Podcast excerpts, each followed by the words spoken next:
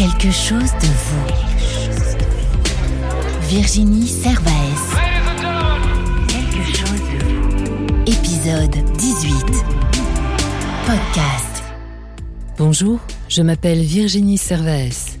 Je suis auteure, chanteuse et coach vocal. Bienvenue dans le podcast Quelque chose de vous. Si heureuse de vous emmener en aventure commencée il y a quelques lunes.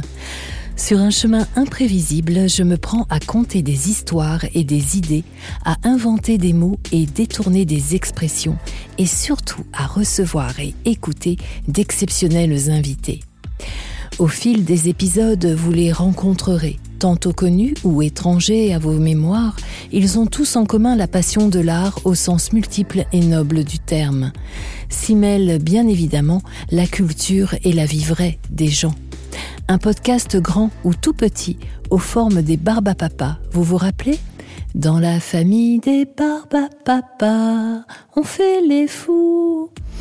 Un podcast où donner de la voix est de bon augure.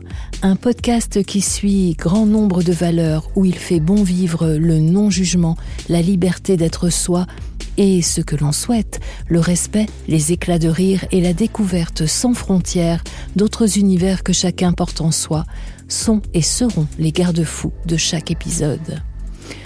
Chaque dimanche, vous avez la possibilité de me poser une question, quel que soit le sujet, et à laquelle je répondrai en toute simplicité, honnêteté et de façon inspirée au présent. Ce sera aussi l'occasion de remporter mon livre, trouver sa voie et faire son chemin aux éditions Erol. Tout vous sera expliqué, je vous le promets. Dimanche 30 août, nous y voici en cette veille de rentrée particulière, je l'admets. Tout le monde est là ou presque car quelques vacanciers chanceux s'offrent une prolongation de septembre ensoleillé. Cartable, quelques crayons, cahiers et un masque en nouveauté. Ainsi paraît quelque chose de vous à l'honneur de recevoir cette semaine la merveilleuse Camille Grenu, journaliste présentatrice sur France Info TV. Elle nous confiera en toute simplicité l'histoire de son parcours au sein de la télé et aussi quelques-unes de ses recettes de l'art de vivre heureuse qu'elle confectionne et chérit chaque jour. Le jeu pour gagner mon livre, trouver sa voie et faire son chemin aux éditions Erol vous fera son petit numéro habituel de charme pour que vous posiez des questions. En parlant de celle-ci, chers auditeurs, il est temps et il est l'heure pour moi de vous écouter et de vous répondre. Allez, quelque chose de vous, épisode 18, c'est parti. Quelque chose de vous. Une question, une réponse. Coucou Virginie, c'est Seb. Sachant que l'on parle de voix, qu'évoque pour toi le port du masque Quel plaisir de te retrouver, mon cher Seb. J'espère que tu vas bien et que la rentrée s'annonce formidable en Bretagne à Auray. Alors, euh, eh bien, voilà une question à laquelle je ne peux échapper. Euh, qu'est-ce que cela évoque pour moi, ce port du masque, euh, d'autant plus obligatoire depuis lundi? Bien, en fait, ça évoque euh, vraiment tellement de choses. Alors, premièrement, pour moi, c'est un mot qui vient spontanément, c'est c'est le mot de coupure. Coupure, c'est la coupure obligatoire, c'est c'est ça a même un, sens un peu violent. Alors quand je, dis violent, c'est que forcément, moi qui travaille sur l'axe communication orale, c'est vraiment un peu particulier et très étrange d'avoir, euh, enfin en tout cas de ne pas pouvoir travailler en direct avec les gens parce qu'il faut porter le masque. Et, de fait, eh bien, euh, c'est vrai que je rappelle que moi, un des postes, de mes postes d'observation, comme j'aime à le dire, lorsque je coach, c'est bien évidemment le bas du visage, hein, donc la mobilité de la mâchoire, les lèvres, la bouche, etc., euh, etc. Et ainsi que voilà, le, donc euh, le fait qu'il y ait cette coupure, c'est même ça, ça, je ne peux même pas porter mon intention, même au niveau du larynx, hein, au niveau du cou.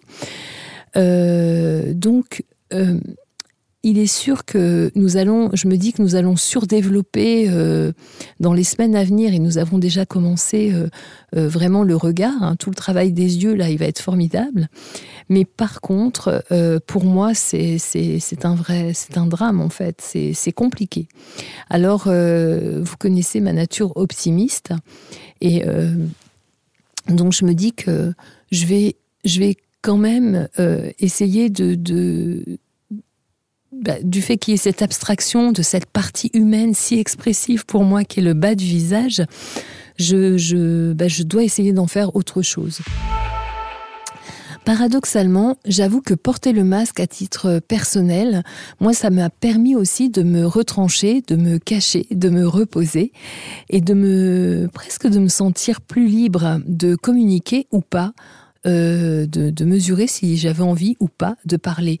Alors non pas que le masque, euh, quand on dit qu'on on ne comprend pas, il ne faut pas exagérer, je trouve que quand même on, parle très bien avec le masque euh, aussi, mais, mais le fait de l'avoir fait qu'il y a ce sentiment un petit peu, comme je parlais de cette coupure, bah donc, et, là aussi, je, cultive l'optimisme. Je me dis, bah, faisons-en quelque chose quand je suis obligée de le porter, d'être plus à l'écoute de moi-même. C'est ce que j'essaie de développer.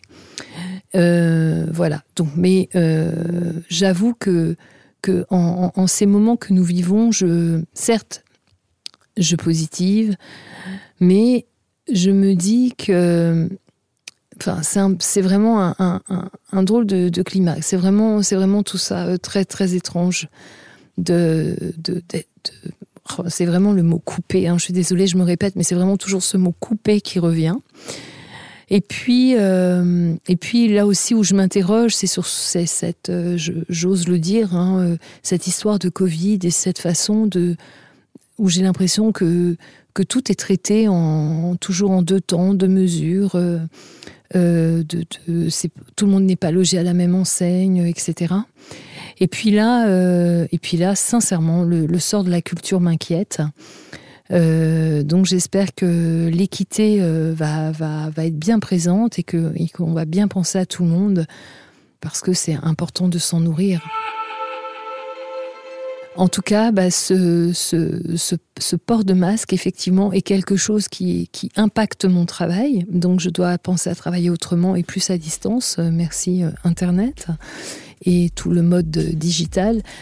Euh, ou aussi, je travaille donc du coup dans la nature, dans le jardin aussi. J'habite à côté d'un jardin, donc c'est extraordinaire. donc j'invite les quelques coachés à le faire, mais voilà, ça, ça a demandé à ce que je, me réorganise aussi euh, forcément. Et en tout cas, en attendant, eh bien, il faut les porter, alors euh, sortons masqués. À bientôt Seb. Coucou Virginie, c'est Delphine. Qu'est-ce que la Bretagne évoque pour toi? Ma chère Delphine, bonjour. Écoute, j'espère que tu vas bien. Alors, la Bretagne, qu'est-ce que tu veux que je dise sur la Bretagne? je te taquine parce qu'en fait, euh, je sais qu'en tant que maman très active et surtout depuis la venue de ta petite dernière il n'y a que quelques mois à peine, tu n'as pas dû euh, écouter euh, tous les podcasts. Crois-moi, je t'en veux pas. Mais sache que le sujet Bretagne a bien été évoqué sur quelques émissions et notamment avec Dénès Prigent il y a eu deux épisodes et puis parce qu'effectivement de façon égrenée euh, j'en ai tout de même parlé très régulièrement à différents endroits. Voilà. Et puis, euh, bah, de toute façon, euh, tu connais mon, mon, mon, goût et mon amour pour la Bretagne. Donc, je, je veux bien réévoquer avec toi quelques, quelques points. Qu'est-ce que la Bretagne m'évoque, m'inspire? Eh bien, écoute, là, j'ai envie de te répondre, Delphine, avec des mots. Alors, euh, c'est parti. Je vais les, un peu les, donner euh, à ma façon, comme ça. Alors, la Bretagne, c'est pour moi et avant tout l'air marin, le merveilleux, le sauvage, le magnifique, le féerique, le magique, les crêpes salées, sucrées, les bolets de cidre, et aussi les fruits de mer, le homard bleu.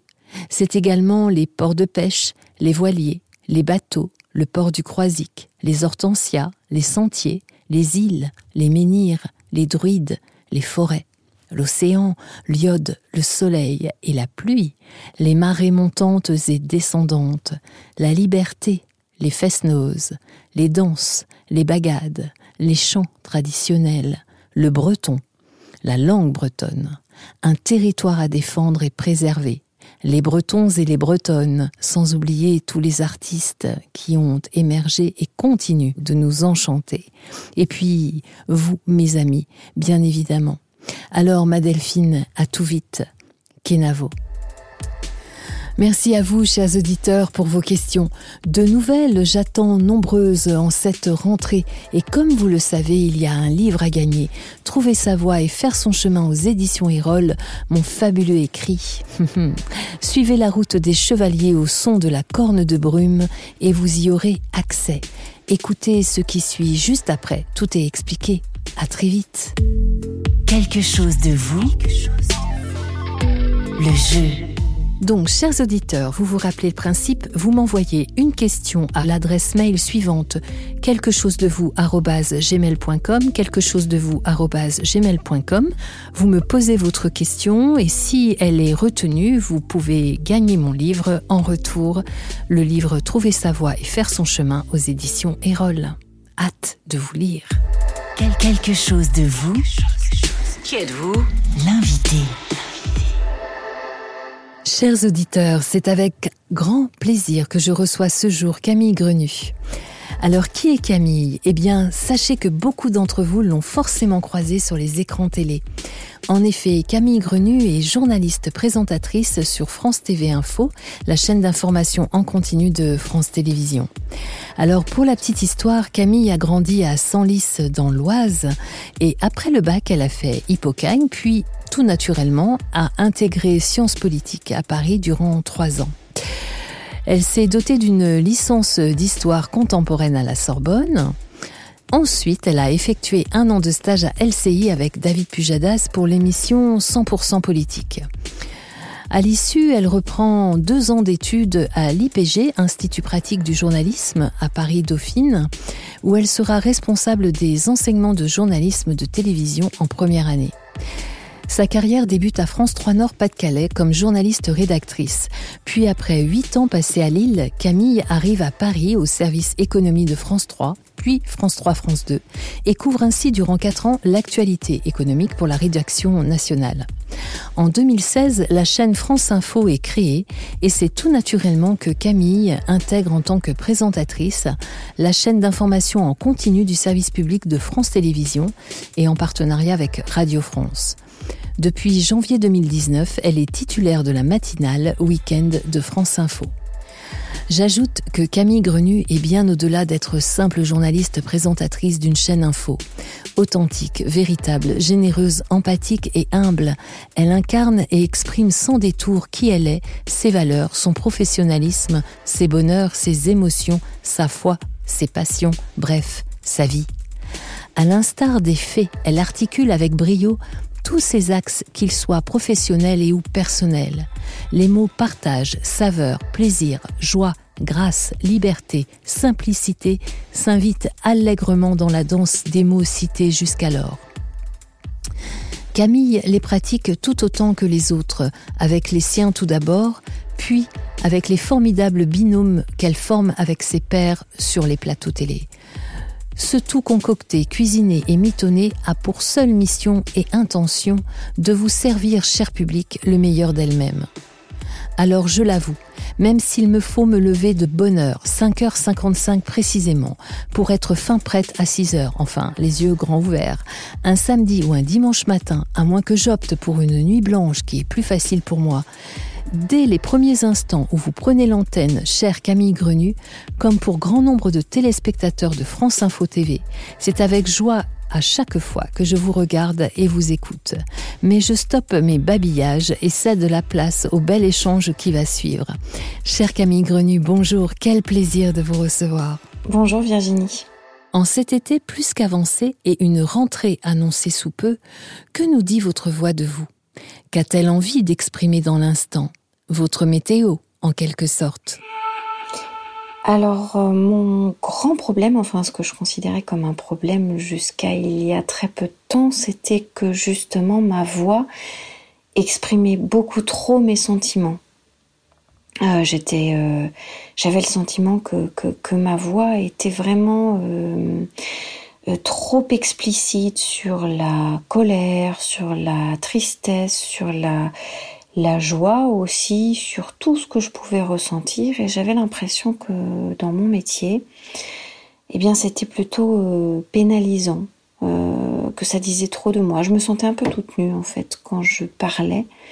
Et je trouvais que pour une présentatrice de télévision, c'était euh, pas terrible parce que euh, il fallait revêtir une sorte d'habit euh, de neutralité absolument imperméable aux émotions pour être crédible. Enfin, ça, c'est ce que je pensais. Puis, je me suis rendu compte petit à petit que ma voix, finalement, elle disait certes beaucoup de moi, mais que c'était aussi quelque chose qui me servait à être une vraie narratrice, euh, c'est-à-dire à ne pas donner une information pareille qu'une autre, euh, à raconter vraiment quelque chose, à utiliser euh, ma voix et toutes ses intonations et aussi l'empathie que je pouvais avoir à travers ma voix pour pour vraiment être à 150% dans ce que je disais à l'antenne et que plus qu'un qu'un défaut finalement ou, ou qu'un handicap, eh c'était plutôt euh, quelque chose qu'il fallait que j'accepte parce que euh, c'était euh, ma manière à moi de dire, ma manière à moi d'être. Et, et que finalement c'était moi, ma voix, c'était moi. Et donc si je voulais m'accepter, si je voulais me sentir légitime comme journaliste, comme personne, comme maman aussi, comme épouse, comme fille, euh, comme voisine, comme amie, comme tout ce qu'on veut, comme collègue. Euh, si je voulais m'accepter, m'aimer moi, il fallait que j'aime ma voix parce que ma voix c'était moi et cette voix que j'aimais pas du tout jusqu'à il y a très peu de temps. Et eh ben je me suis mise à l'accepter petit à petit. Euh, et j'en suis très heureuse. Alors ma météo, euh, là tout de suite, euh, j'ai repris le travail ce matin après plusieurs semaines de vacances. Je suis fatiguée, mais bien. Fatiguée parce que je me suis levée à, 2 heures du matin pour faire les, les matinales euh, de ce week-end. Mais bien parce que je m'aperçois que quand je reviens de vacances, eh bien, je suis heureuse de revenir au travail, de reprendre mon travail, que j'aime mon travail et que c'est une chance inouïe par rapport à plein d'autres personnes et, un vrai luxe. Et euh, je me dis que d'aller au travail euh, avec de la joie, avec une joie intérieure, avec l'envie, avec euh, le plaisir, avec L'agnac, eh ben, c'est euh, quelque chose de génial et qu'il faut que je savoure ça aussi. Voilà. Waouh Magnifique d'accepter et d'aimer votre voix qui reflète votre joie. J'aime les rimes, vous le savez. Alors cette voix assumée pleinement, quelle résonance et écho à votre monde intérieur a-t-elle? Et également, quelle résonance sur votre monde extérieur ou le monde extérieur qui vous entoure? Alors justement, je me suis aussi euh, aperçue, euh, en particulier euh, depuis à peu près 18 mois, que le fait d'accepter ma voix, d'accepter d'être qui j'étais finalement à l'antenne, de pas vouloir absolument ressembler à telle ou telle présentatrice, soit que moi j'admirais, soit qui me semblait être une référence dans le milieu, eh bien, euh, cette manière d'accepter d'être euh, différente, puisque euh, moi et personne d'autre, eh bien, c'était perçu aussi par les téléspectateurs qui me le disent beaucoup et de manière extrêmement gentille sur les réseaux sociaux, sur Facebook, sur Twitter, sur Instagram, qui, qui me disent que ils aiment ressentir de moi que je suis une vraie personne avec justement euh, une manière d'être, avec des émotions, avec une façon de, raconter qui m'est propre, une façon d'être à l'antenne qui m'est propre. Et, euh, et finalement, je me suis donc aperçue que le fait d'être en paix intérieurement par rapport à ma voix, par rapport au son que je pouvais renvoyer, mais aussi par rapport à l'image que je pouvais renvoyer, ma manière de me tenir en plateau, ma manière euh, euh, de bouger, ma manière de regarder les autres, ma manière de parler aux invités ou de parler à mes collègues. Eh bien, le fait de d'accepter que cette manière-là euh, me soit propre et ne ressemble pas forcément euh, à une autre manière d'être d'un autre présentateur qui pourrait être un présentateur culte ou qui pourrait être euh, quelqu'un que j'admire ou quelqu'un qui me semble faire l'unanimité par exemple auprès de mes pairs ou de ma hiérarchie.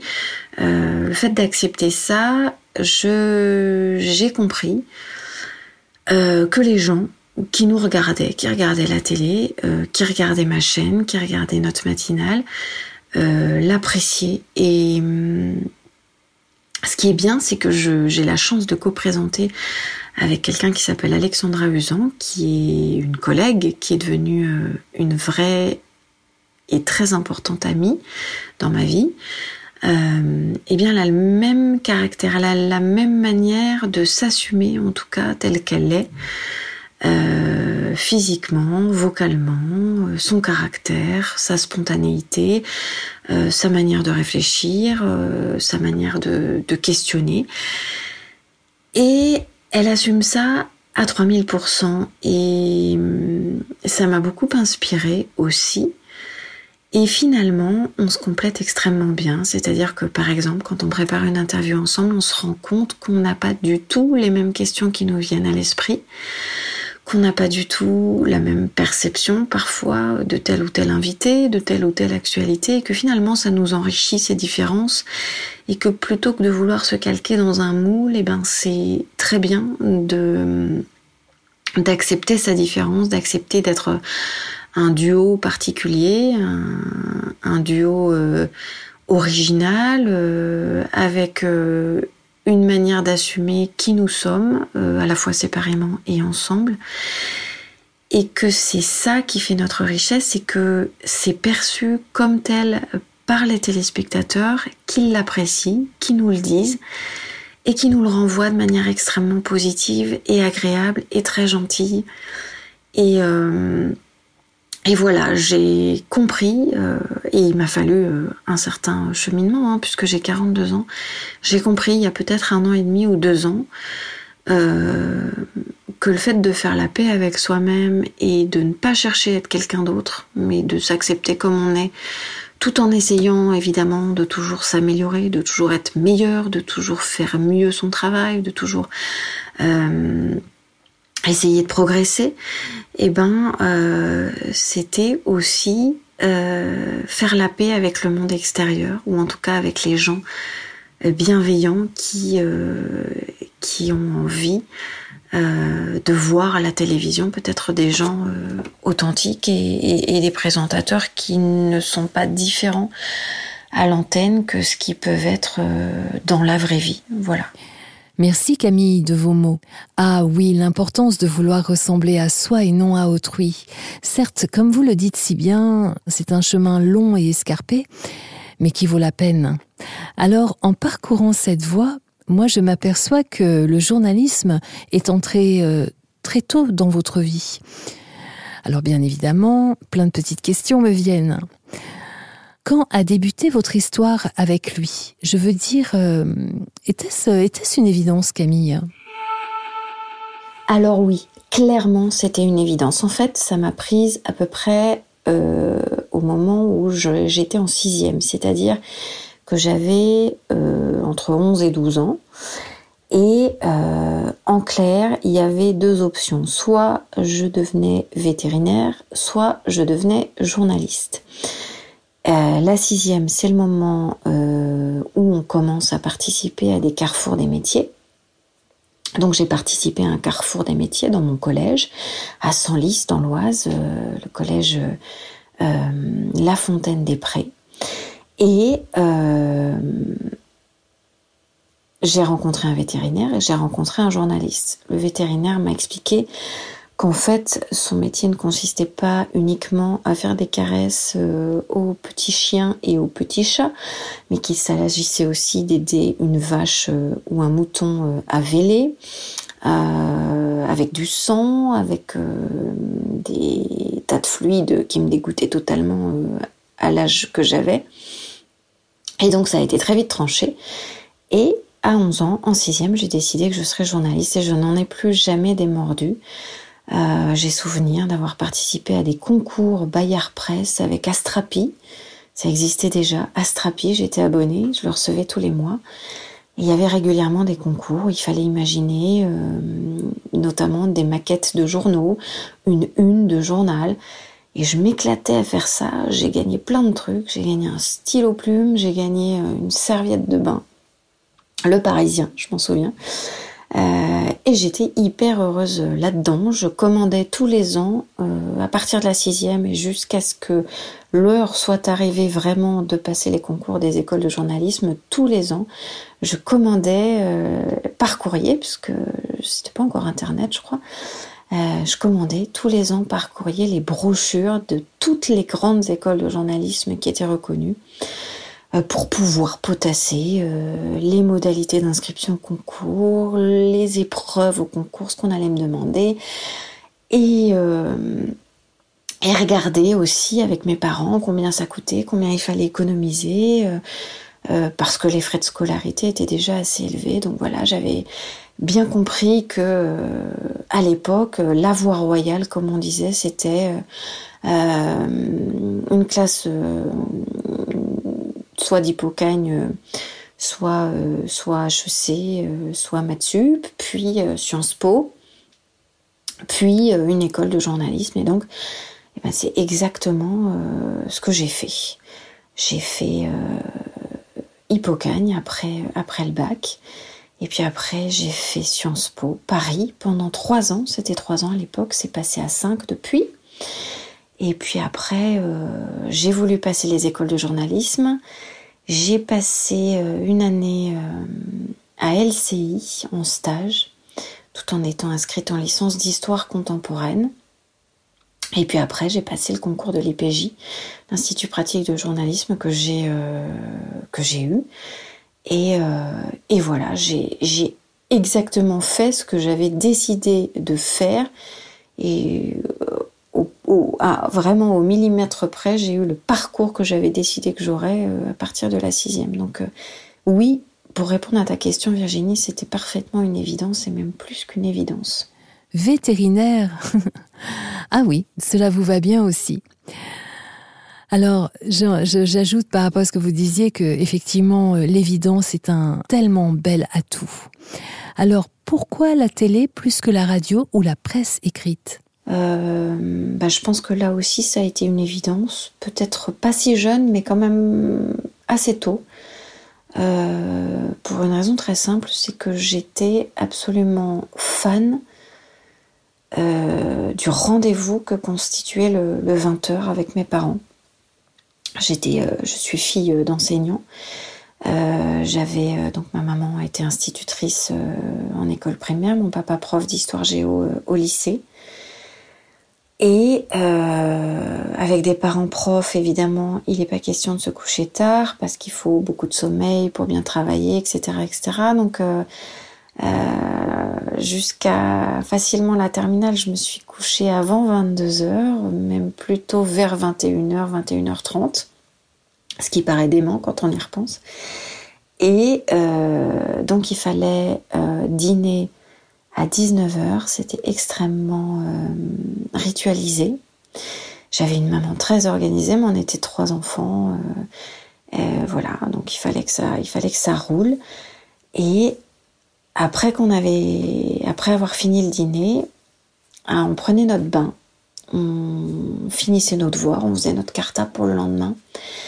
Et à 20h, Généralement, j'étais dans ma chambre, je finissais soit de, boucler mes devoirs, euh, soit de, de, finir de préparer mon cartable, et j'entendais le générique de TF1, euh, du 20h de TF1, de PPDA ou de Claire Chazal qui démarrait. Et je dévalais l'escalier pour, euh, pour aller m'installer devant. Et c'était vraiment, littéralement, la grand-messe, comme on l'a appelé, mais pour moi, dans ma vraie vie de famille, avec mes parents, c'était vraiment ça. Et mon enfance a été absolument euh, marquée par ces rendez-vous du 20h. Et je trouvais ça génial. Et puis parallèlement, j'étais euh, complètement fan, et je le suis encore, de Pascal Clark, de sa voix, de sa présence, de son charisme, de sa manière de parler totalement naturelle euh, à ses invités. Et, et elle, proposait à cette époque-là une émission qui me fascinait, qui s'appelait En aparté, où euh, l'invité était tout seul dans un appartement et ne voyait pas Pascal Clark. Donc paradoxalement, c'était une femme de télévision, en tout cas de radio aussi, mais elle proposait à la télévision cette émission-là et on ne la voyait pas et on, ne faisait que l'écouter. Ce qui permettait d'observer euh, redoutablement bien et de manière aiguisée euh, le comportement de ce pauvre invité seul dans son bocal face à lui-même avec cette voix euh, c'était un peu Secret Story euh, avant l'heure, cette voix qui lui posait des questions très intimes. Et cette émission me fascinait totalement. Voilà, je crois que ça a été euh, le début de mon histoire d'amour avec la télévision. Et puis après, à l'école de journalisme, à l'IPJ, on nous a demandé tout simplement de choisir une spécialité. Et c'était l'évidence parce que pour moi, c'est ce qui me paraissait à la fois le plus complet. On avait l'image, le son, l'écriture. Et à la fois le plus euh, le plus challengeant en fait. Parce que je me disais bon ben voilà pour écrire un article dans un journal il faut euh, peut-être simplement se contenter euh, soit d'avoir une correspondance par mail avec l'interview vous voyez soit de l'avoir au téléphone. Pour faire de la radio c'est pareil le téléphone ça peut suffire et j'étais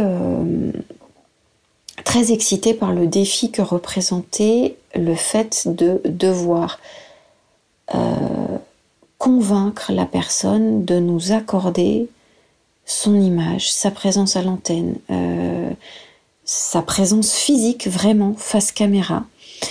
Et je trouvais que c'était euh, en termes de, ouais, de challenge, de défi, le plus difficile parce que il fallait vraiment gagner la confiance de l'autre à 3000%. Il s'agissait pas de juste lui demander, voilà, euh, voulez-vous bien répondre euh, face caméra euh, avec notre micro à nos questions Parce que la caméra, c'est hyper impressionnant quand, quand on n'y est pas habitué, quand on n'est pas du sérail, et même quand on y est d'ailleurs, c'est hyper impressionnant. On a toujours le trac quand on est face à la caméra, même après des années de métier. Et donc, euh, demander à quelqu'un comme ça, de but en blanc, qui plus est, euh, quand il est au cœur de l'actualité, euh, et c'est souvent pas facile, c'est souvent après un fait divers, c'est souvent après un drame, un incendie, un accident. voilà, souvent l'actualité, malheureusement, n'est pas extrêmement gaie, ou alors, si c'est gay, la réalité fait qu'on en parle moins. Et donc souvent, les gens qu'il faut interviewer euh, sur le terrain ce sont des gens qui sont déjà dans une forme soit de souffrance, soit de stupéfaction, euh, en tout cas dans un moment particulier de leur vie. Et devoir en plus gagner leur confiance pour euh, pouvoir récolter leurs témoignages face caméra, c'était quelque chose qui me plaisait énormément. Voilà, j'avais euh, déjà, j'ai toujours eu une espèce d'empathie qui m'a aussi bien servi que desservi parce que parfois j'avais du mal à me détacher de, des émotions que me procurait euh, par exemple un fait divers terrible. Et puis en même temps, c'est aussi euh, cette empathie-là qui me permettait de, décrocher des témoignages exclusifs, de faire en sorte que certaines personnes m'accordent leur confiance alors qu'ils ne l'avaient pas accordée euh, à des confrères, euh, à d'autres confrères avant moi. Et ça me permettait de revenir avec des témoignages extrêmement rares et précieux euh, dans ma rédaction.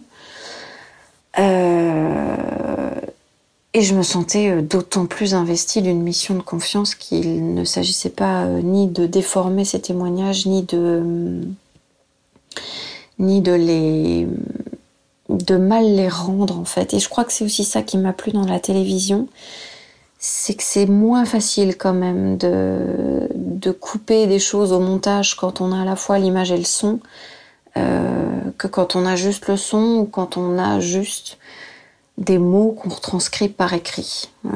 Il y avait une espèce de fidélité obligatoire à la vérité de ce qu'on avait recueilli qui me plaisait beaucoup. Euh, donc voilà, c'était c'est à la fois ce qui est euh, simple et, et, plaisant pour moi et ce qui est euh, en même temps redoutablement compliqué dans ce métier de la télévision.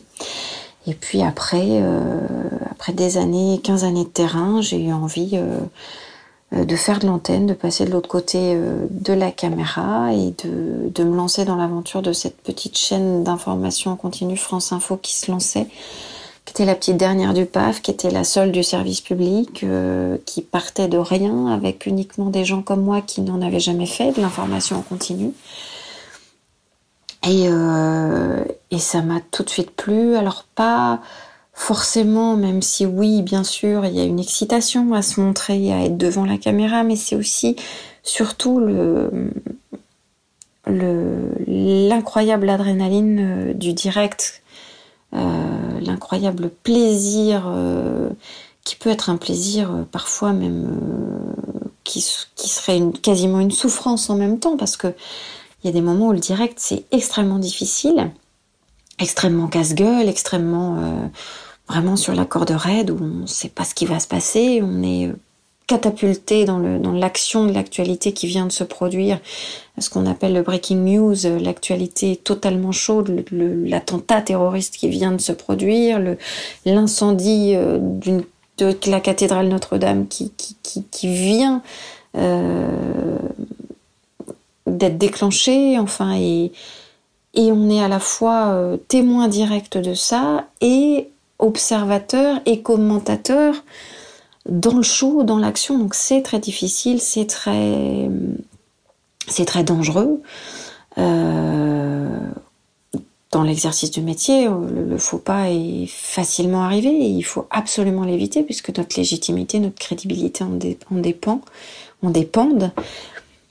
Et, euh, et, voilà, cette adrénaline-là, c'est à la fois euh, vraiment un shoot de plaisir pur et en même temps, parfois, une forme de souffrance, mais on en redemande tout le temps. Donc c'est quand même, euh, c'est quand même, même dans la souffrance, il y a du plaisir, un plaisir euh, absolument fou. Oh là là, là je reviens sur, euh, sur ce que vous exprimez, hein, mais l'émission En aparté, et oui avec Pascal Clark, un modèle de voix pour moi aussi, que j'ai beaucoup suivi également sur, sur France Inter. Elle nous manque, on lui fait un petit clin d'œil. L'adrénaline, le plaisir du direct, j'imagine, comme vous le dites, que ce soit grisant euh, à chaque fois et d'être sans filet. Bravo en tout cas. Alors, avez-vous d'autres passions? Et si oui, nous en dévoileriez-vous au moins une ou deux avec tous les petits secrets euh, qui seraient rattachés? Alors j'ai une autre immense passion dans ma vie, euh, hormis mon métier, c'est la décoration intérieure, l'ameublement, la, décoration, l'architecture d'intérieur. C'est un truc qui me fascine totalement, qui me passionne depuis que je suis petite.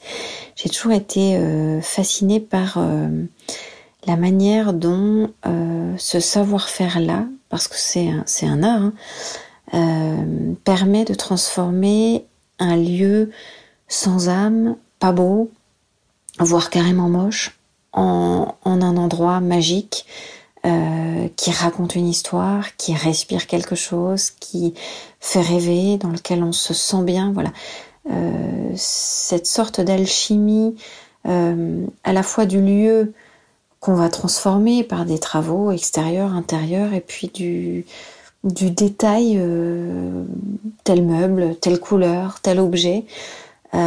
Cette alchimie qui fait que on va transformer quelque chose d'insipide ou de laid ou de froid ou d'inaccueillant en quelque chose d'absolument euh, euh, douillet, euh, joli, chaleureux, luxueux. Enfin, voilà, je, trouve que la décoration intérieure, l'aménagement intérieur, l'architecture d'intérieur sont des, des, arts, l'art de vivre en fait, qui permettent de transformer euh, de faire le beau, voilà, de créer le beau et, de, et transformer euh, l'ivraie euh, en jolies fleurs. Alors ça, c'est un truc qui me fascine, que j'adore depuis que je suis petite. J'ai toujours collectionné les magazines de déco. Je pense que j'y ai passé euh, une bonne partie de mon salaire euh, depuis le, nombre d'années euh, que j'achète les magazines de déco, parce je vous parlais de la sixième pour, pour le déclenchement de mon envie d'être journaliste, mais c'est aussi à peu près à ce moment-là que j'ai développé cette passion furibonde pour, pour la décoration intérieure. Et donc tout mon argent de poche y passait. Euh, J'achetais tous les titres qui pouvaient sortir et qui, euh, permettaient euh, de s'évader comme ça dans, la décoration intérieure, dans des, maisons sublimement belles. Parfois décorées d'une manière que j'aimais pas, mais où toujours il y avait une une patte, un grain de folie, une, manière d'écrire le lieu, euh, de le transformer qui me, qui, me plaisait vraiment euh, beaucoup. Et je crois que si j'avais pas été journaliste, j'aurais été architecte d'intérieur et j'aurais consacré ma vie à ça, à transformer des endroits pour les rendre euh, beaux et pour que les gens s'y sentent bien. Ça me c'est quelque chose qui me plaît et je pense que peut-être si un jour j'arrêtais euh, le journalisme ou peut-être après à la retraite, c'est quelque chose dans lequel j'aimerais bien me lancer, j'aimerais bien ouvrir euh, mon cabinet d'architecture d'intérieur et, en faire euh, le métier de ma deuxième partie de vie. Pourquoi pas? C'est quelque chose qui me plairait beaucoup, beaucoup, beaucoup. D'ailleurs, dans cette optique-là, je garde absolument tous les magazines de déco que j'ai achetés depuis que j'avais 11 ans. Donc, je vous laisse imaginer euh, les, les, piles que ça représente, les mètres cubes que ça représente et la galère que c'est à chaque déménagement. Mais je n'arrive vraiment pas à me résoudre à les jeter quand on, change de, maison, quand on déménage. Donc euh, voilà, ça fait partie euh, des choses qui me suivent partout dans ma vie. Euh, j'ai des exemplaires d'art et décoration parce que c'était le à l'époque la revue que mon papa lisait donc j'ai commencé avec ça qui date de 1996 ou même d'avant l'année ça c'est l'année de mon bac mais je pense que j'en ai même j'ai même des numéros intérieurs parce que je, je, vous dis j'ai commencé vraiment à m'intéresser à ça euh, dans les années 90. Et, euh, et, voilà, ça me suit partout. Et ce sont des cartons euh, ultra lourds de magazines de déco qui défoncent le dos de mon mari à chaque fois qu'on déménage. Mais j'arrive pas à les jeter. Il y a rien à faire. Non mais Camille, incroyable Camille, des magazines de déco que vous conservez depuis l'âge de 11 ans? Oh, non mais j'ose à peine imaginer. Alors, Merci de, nous livrer aussi que dans une deuxième vie, la déco aux mille inspirations pour créer un bel art de vivre sera votre nouveau credo. Donc euh, voilà, j'adore, on a un scoop. Alors vous aimez les voyages, où aimeriez-vous euh, poser vos valises et pourquoi?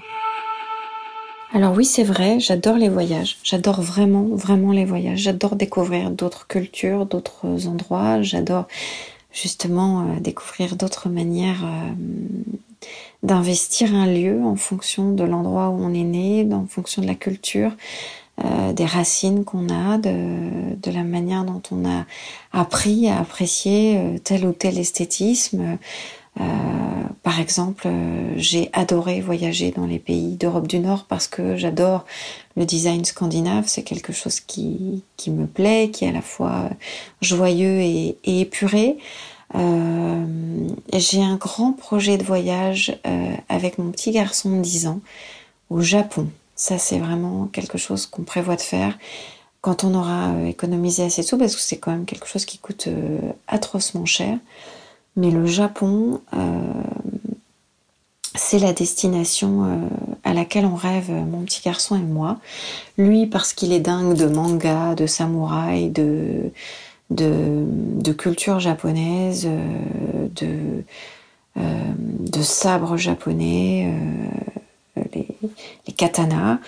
Et moi, parce que je suis particulièrement fascinée par la manière de vivre des Japonais, par leur culture, de l'esthétisme épuré au maximum et, du, caractère zen incroyablement zen de, de leur lieu de vie traditionnel, euh, avec quasiment rien, mais c'est lumineux, c'est beau, ça paraît pas vide, Ça paraît euh, au contraire euh, plein d'histoires, plein de récits, plein de, rêves, plein de pensées euh, libres.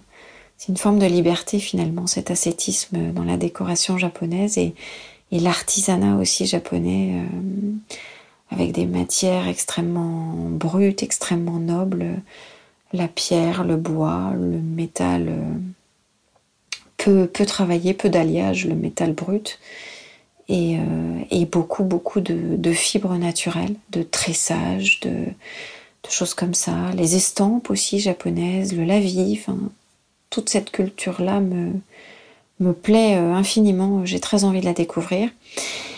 Et puis, euh, dans un autre style, j'ai très très envie de partir découvrir l'Australie.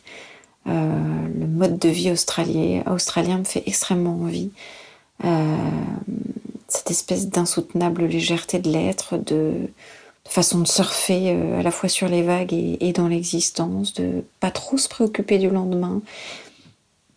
Et dans la décoration, une manière de, vivre le lieu, alors là, à l'opposé des Japonais, euh, avec une accumulation de, de souvenirs, de, d'objets du quotidien qui peuvent paraître euh, totalement anodins, mais qui, euh, installés les uns à côté des autres, racontent aussi euh, des tas d'histoires, des tas de souvenirs, des tas de choses de l'enfance des propriétaires, ou de leur vécu, ou de leur histoire d'amour. Voilà, la décoration australienne, c'est le contraire, c'est des, c'est des tentures, des tissages, des tapisseries partout sur les murs, des tas de tapis moelleux partout, des poufs, des coussins, plein de couleurs, euh, beaucoup de bois brut aussi, euh, beaucoup d'artisanat aussi, euh, d'artisanat local. et puis une, vraie place, mais ça, ça, ça rejoint la culture japonaise dans la décoration, en tout cas une vraie place accordée à la nature, aux matériaux bruts de la nature, aux plantes vertes, aux, ou dedans dehors à la manière d'ouvrir les maisons sur l'extérieur avec d'énormes baies vitrées qui font qu'on a l'impression, euh, même quand on est dedans, d'être dehors et, inversement.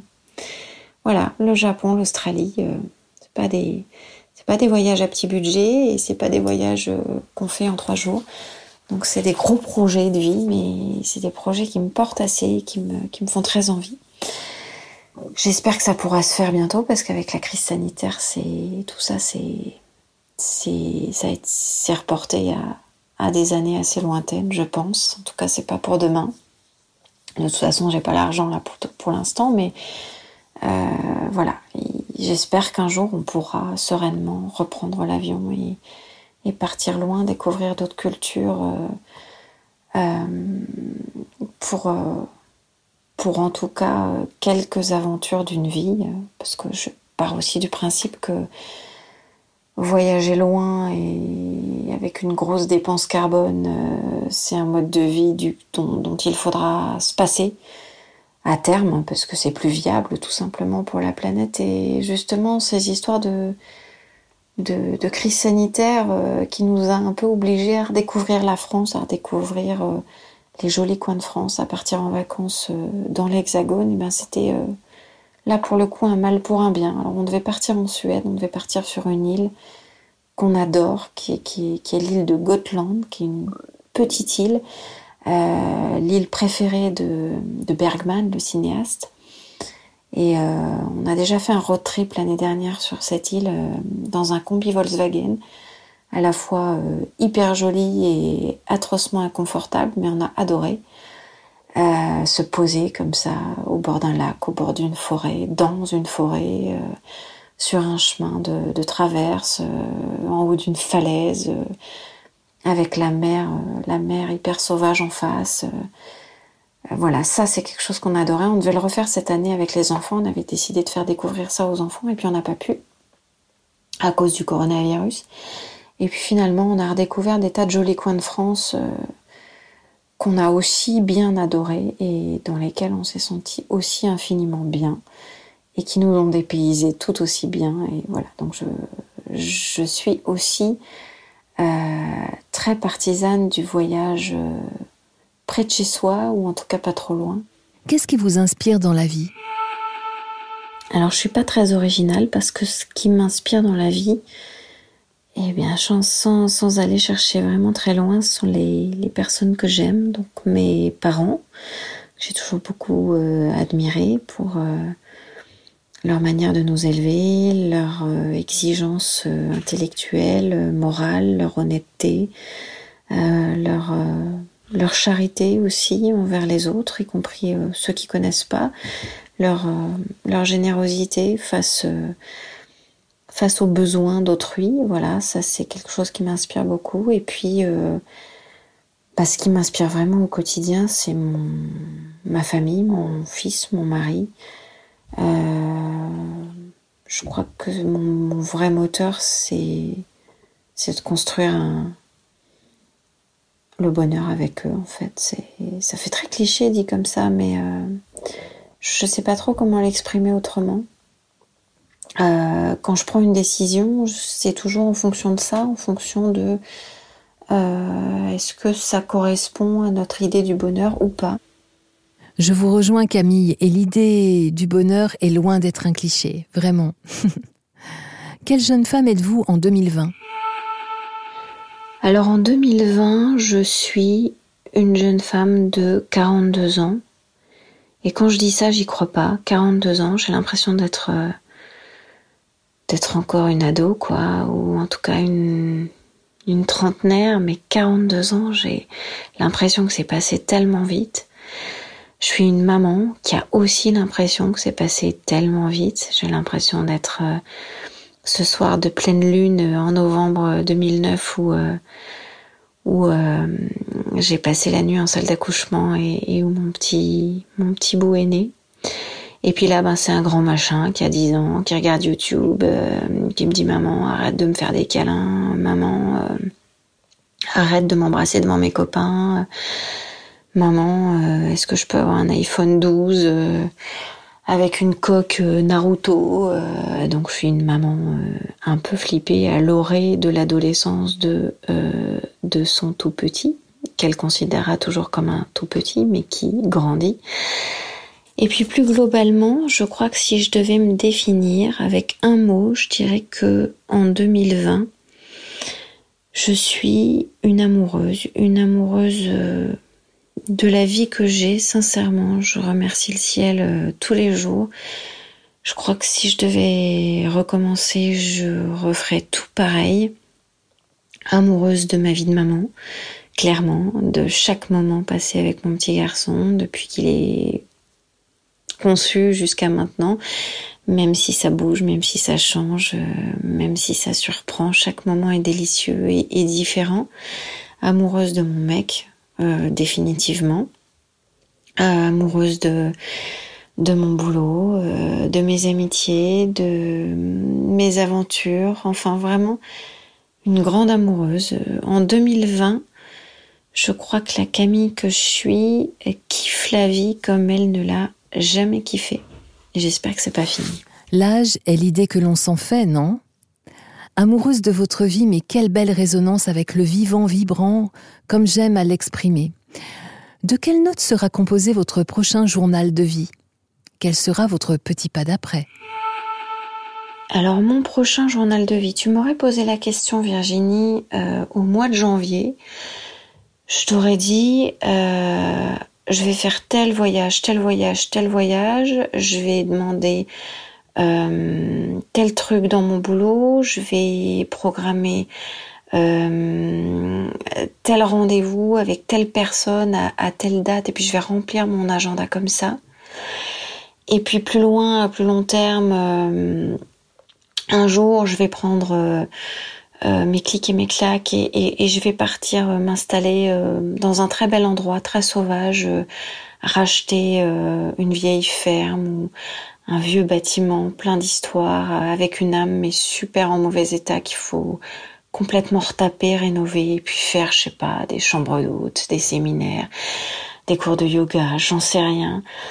Euh, je t'aurais fait tout un plan sur la comète avec toutes mes envies, tous mes tous mes fantasmes, tous mes désirs euh, d'une autre vie ou d'une vie différente. Et puis là, avec le Covid, avec le confinement, j'ai réalisé à quel point finalement ça pouvait être euh, quelque chose d'exquis de savourer l'instant présent, euh, d'être absolument dans le moment qu'on est en train de vivre, de de l'apprécier dans toute sa dimension et aussi avec l'hyper-conscience qu'on ne sait pas de quoi demain sera fait, qu'on ne sait pas euh, quelle est notre heure, quel sera le jour de notre mort, quel sera notre lendemain. Euh, peut-être que euh, dans un jour, dans une semaine, dans un mois, dans un an, je serai renversée par une voiture, j'aurai un cancer.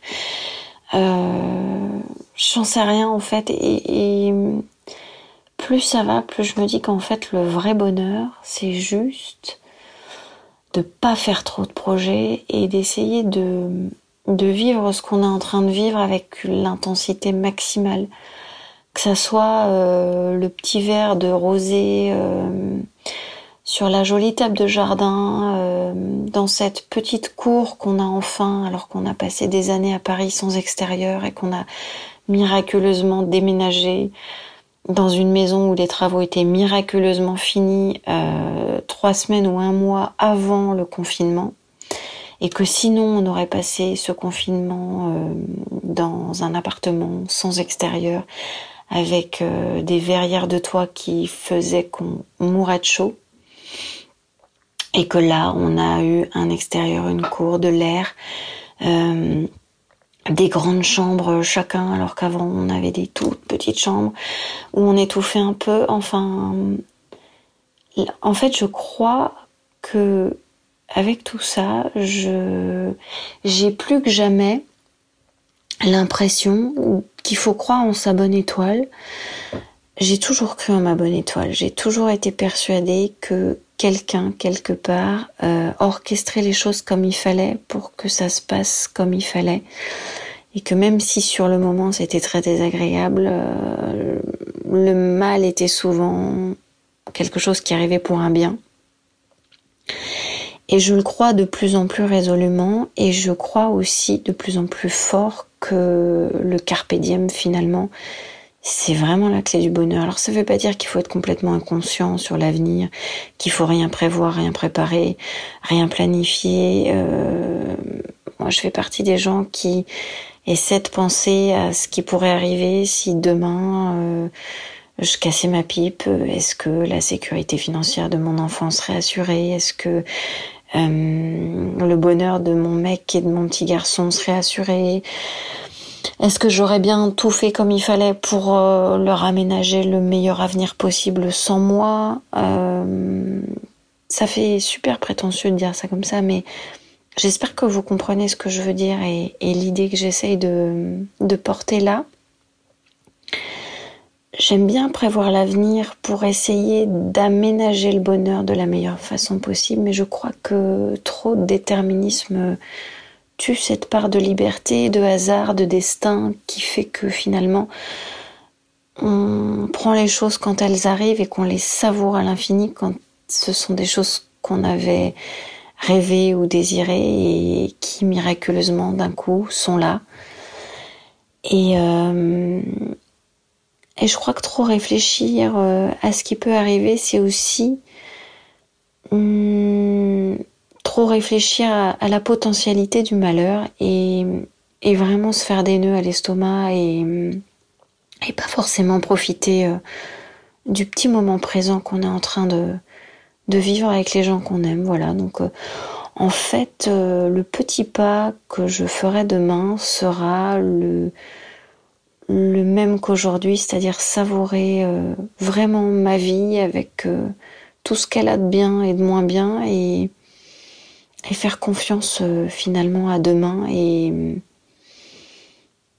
et, euh, et à celui qui là-haut peut-être euh, moi je crois qu'il y a quelqu'un là-haut. Celui qui là-haut peut-être tire les ficelles ou en tout cas une partie des ficelles et nous fait confiance pour le reste. Je partage tellement de choses avec vous Camille. Le quelqu'un là-haut me va aussi très très bien Tout comme l'exquis instant présent savouré est essentiel pour que le bonheur prenne sa place euh, simplement. C'est tellement juste. Alors, pour un instant, je vous remets trois petites baguettes de fées. Quels sont les vœux que vous exaucez? Comme je suis une grande sentimentale, je crois que si j'avais une baguette magique, j'aimerais bien qu'elle me permette de repartir euh, dans des moments de ma vie juste pour les savourer une deuxième fois. Voilà, une rencontre, la naissance de mon fils, tel ou tel fou rire avec lui, avec euh, d'autres d'ailleurs, euh, tel moment de grâce, tel sentiment de liberté, tel euh, telle aventure particulière. J'aimerais ça, j'aimerais vraiment ça. Pas du tout voir l'avenir, surtout pas, mais pouvoir repartir un petit peu dans le passé, ressavourer euh, un partage ou, un, ou une émotion particulièrement euh, intense. Ça, ça me plairait bien. Ouais. Ah, la magie ou l'âme agit. Pratiquons le langage des oiseaux. Un petit coucou euh, aux alchimistes. Il est bientôt l'heure de nous quitter. Accepteriez-vous de nous chanter et ou de nous lire un petit quelque chose? En fait, j'ai envie de vous lire un, texte euh, que je vais piquer à ma maman. Elle l'a publié sur Facebook il y a quelques jours. Je l'ai trouvé tellement beau, tellement vrai, et je me retrouve tellement dans ce texte, en toute humilité. C'est un texte de Romy Schneider. J'ai très envie de vous le lire, donc voilà, c'est ce que je vais faire.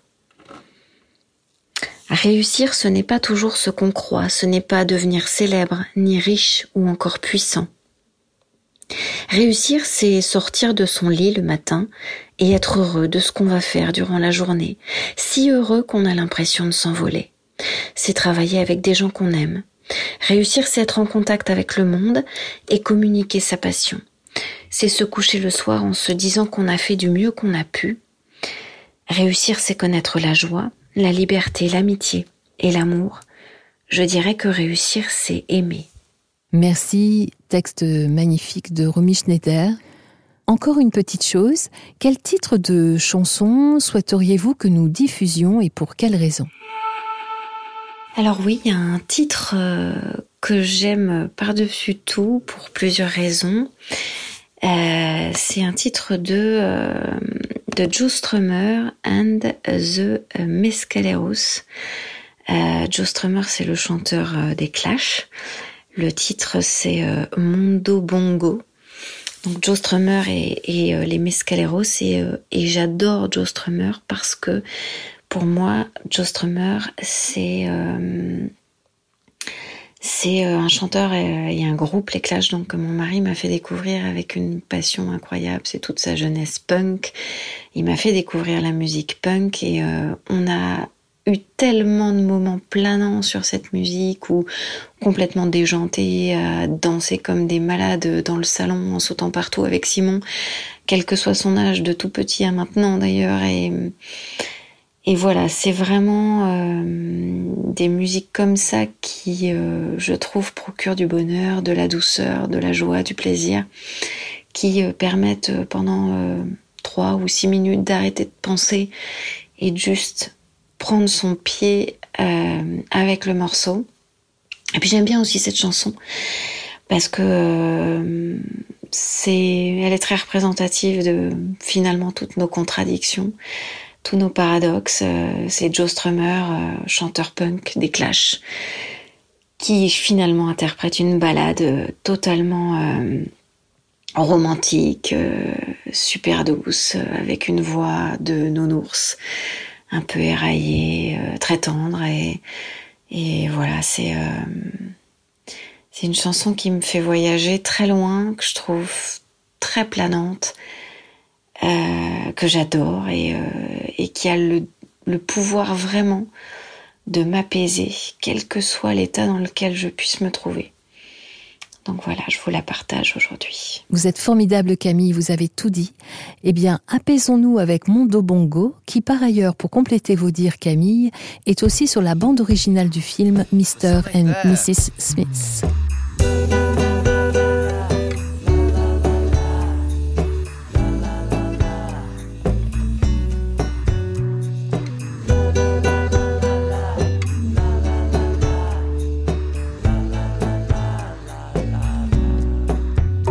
I was patrolling the pachinko, you noodle model parlor in the Nefaria zone. Hanging out with insects, underducting, the CIA was on the phone. Well,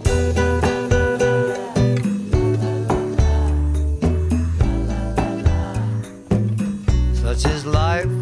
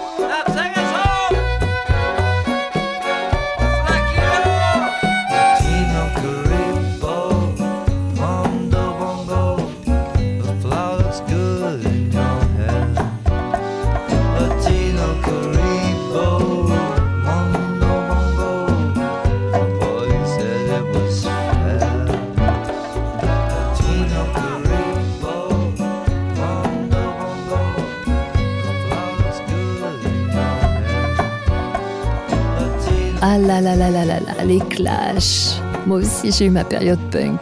Quel euh, souvenir, effectivement. Extrait de l'album Global à Gogo, le titre Mondo Bongo de Joe Strummer and de Mescaleros, sorti le 24 juillet 2001, label L4 Records. Allez, c'est la fête. Y aurait-il un deuxième titre qui vous accompagne, que vous partageriez avec nous? Et là aussi, pour quelle raison, Camille? Ça s'appelle Fontaine de lait de Camille.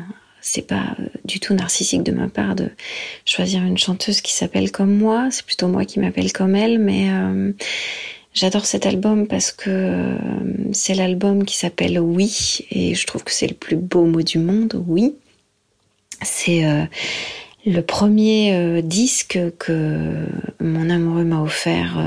C'était ce disque-là. Alors pas celui-là, mais le tout premier de Camille, euh, Le Fil. C'était son premier cadeau d'amoureux, il y a maintenant plus de 15 ans. Et puis, euh, c'est aussi euh, une chanson qui s'appelle donc Fontaine de lait, qui, est une chanson qu'elle a écrite pour parler de l'allaitement. Et c'est ce sont les quelques plus beaux mois de ma vie quand j'ai allaité mon petit garçon pendant les quatre premiers mois après sa naissance. Voilà. J'espère que ça va vous plaire. Ah là là là là là, c'est vrai que c'est un prénom, moi aussi, qui m'entoure euh, très bien. Je l'adore euh, tout autant.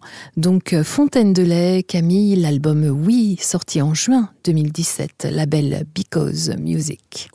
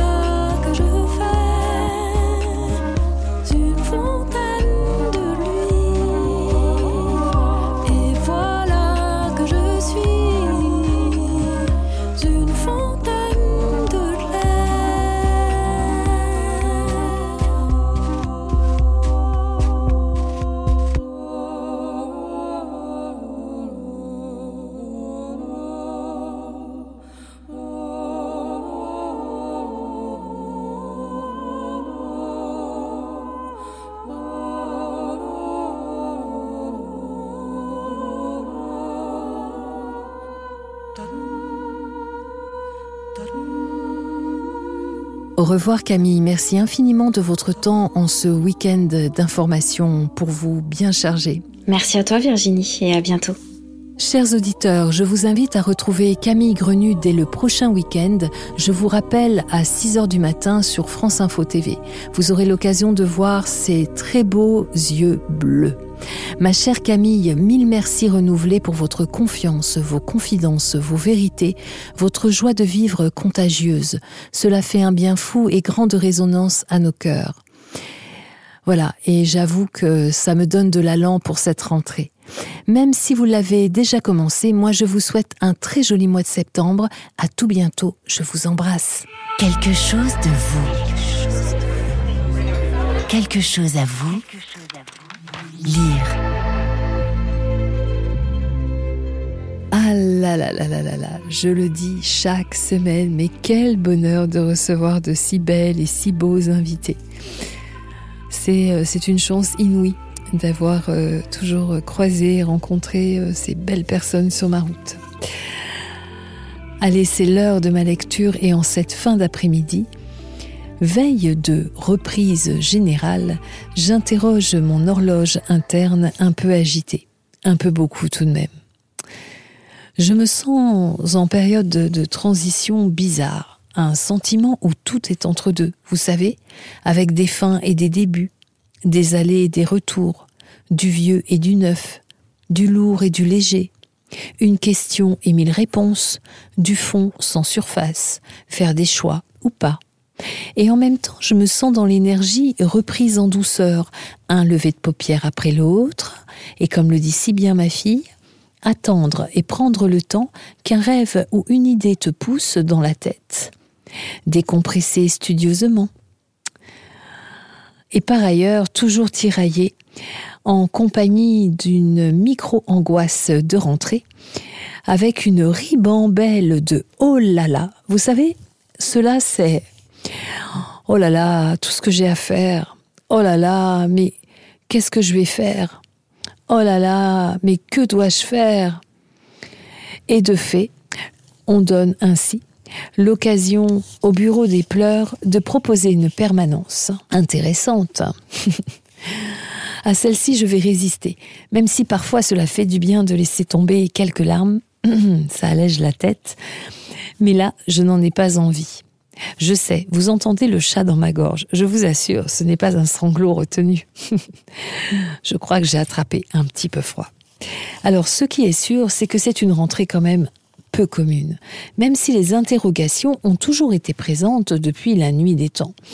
Là, vu le contexte, elles se sont multipliées par wagons. Perso, j'ai opté pour une rentrée en mode euh, optimiste, tout au moins dans mon esprit. Par contre, euh, pour compléter euh, cette très bonne énergie, je pars à la recherche d'un rayon de soleil que m'a kidnappé hier un nuage. Pas évident de le retrouver. Mais quand même, c'est génial parce que ça me fait un beau challenge à relever. Allez, quoi qu'il en soit, mes chers auditeurs, j'arrête le délire. Choisissons la joie de vivre et la légèreté, la lumière et les étoiles, et plus que tout, fabriquons des rêves et des projets pour les réaliser. Nos stress et nos panicos, respirons, tout va bien se passer. À la semaine prochaine et prenez soin de vous. Quelque chose de vous. Podcast.